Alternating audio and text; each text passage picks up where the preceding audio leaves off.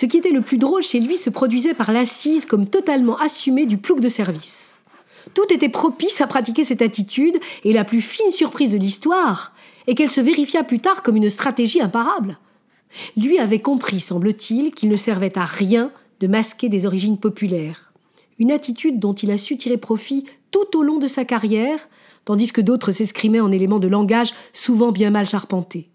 PR avait su, dans un premier temps, flairer l'air des tendances en jeu de rôle fictionnel.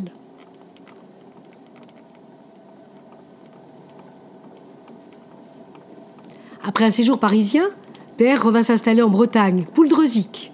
Bel et très grand atelier en plein pays bigoudin et une pointe d'humour dans son travail s'inspirant des légendes locales comme celle des naufrageurs, puis une reprise de son vécu de cycliste.